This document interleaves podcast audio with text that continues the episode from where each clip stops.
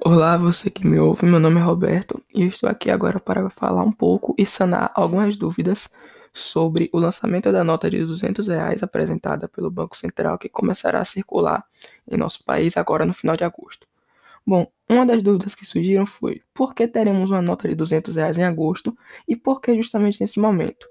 Tomando como base o pesquisador Fábio Terra, que é uma referência da área, já que é um, um, pesquisador em política monetária e também é professor de economia na UFABC, não é uma questão inflacionária, ou seja, uma questão de aumento do valor, dos valores dos, das mercadorias no Brasil. Ao contrário, o Brasil está em um processo deflacionário, um processo inverso da inflação.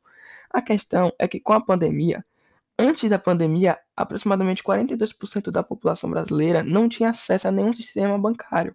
Ou seja, essas pessoas não faziam transações através de cartão de crédito, cartão de débito, transferência, depósito. Elas usavam literalmente o dinheiro vivo, o dinheiro na mão, e isso gera muitos gastos para o Banco Central, já que há uma necessidade maior de imprimir notas. Então, esses, nesses tempos de crise como que estamos vivendo, as pessoas preferem conservar o seu dinheiro em casa, o que vai naturalmente exigir do Banco Central uma maior impressão de notas. E com a nota de 200 reais, também há uma praticidade maior para a população, porque, considerando o auxílio emergencial que é de 600 reais, seriam necessários o saque de seis notas, seis notas de 100 reais.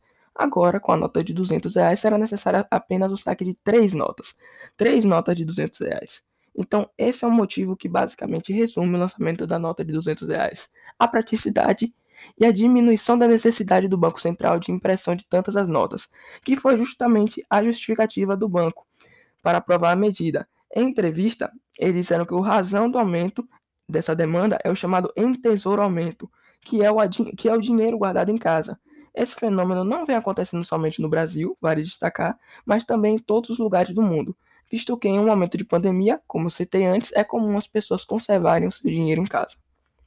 Outra questão que surgiu é qual a razão de tanta polêmica diante desse lançamento? E será que estamos indo na contramão do mundo? Bom, a primeira questão é simples, porque foi um lançamento de surpresa, não houve um aviso prévio. Então as pessoas foram pegas muito de surpresa com o anúncio do lançamento da cédula pelo Banco Central. E além disso, quando nós lançamos uma cédula nova, sempre chega aquele questionamento: será que é um movimento de inflação? Será que o Brasil vai passar por um momento de crise financeira? Só que, como eu citei antes, a questão sobre a inflação é algo falso. Pelo contrário, o Brasil está em um processo deflacionário. E outra questão que surgiu que gerou muita polêmica será a dificuldade de conceder trocos, o que é verdade. Com a nota de 200 reais, será necessário cada vez maior, será necessário cada vez trocos maiores, o que pode complicar é, para os vendedores de loja, comerciantes e etc.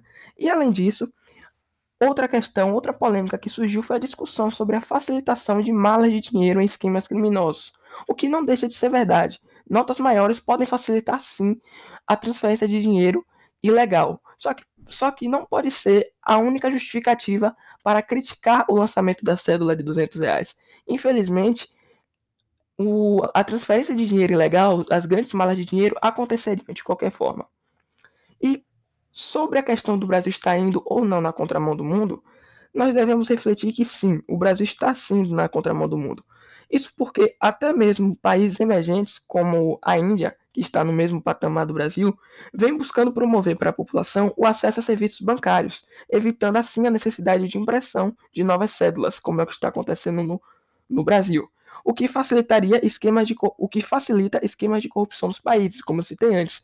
Lançar cédulas maiores facilita sim malas de dinheiro e esquemas de corrupção. E seria interessante para o Brasil seguir essa proposta que a Índia adotou. Ao invés de lançar cédulas maiores, promover o acesso daquelas pessoas de menor, menores condições ao sistema bancário, porque seria também uma forma de inclusão digital para essas pessoas, o que também reduziria a desigualdade no Brasil. Obrigado a você que me ouviu.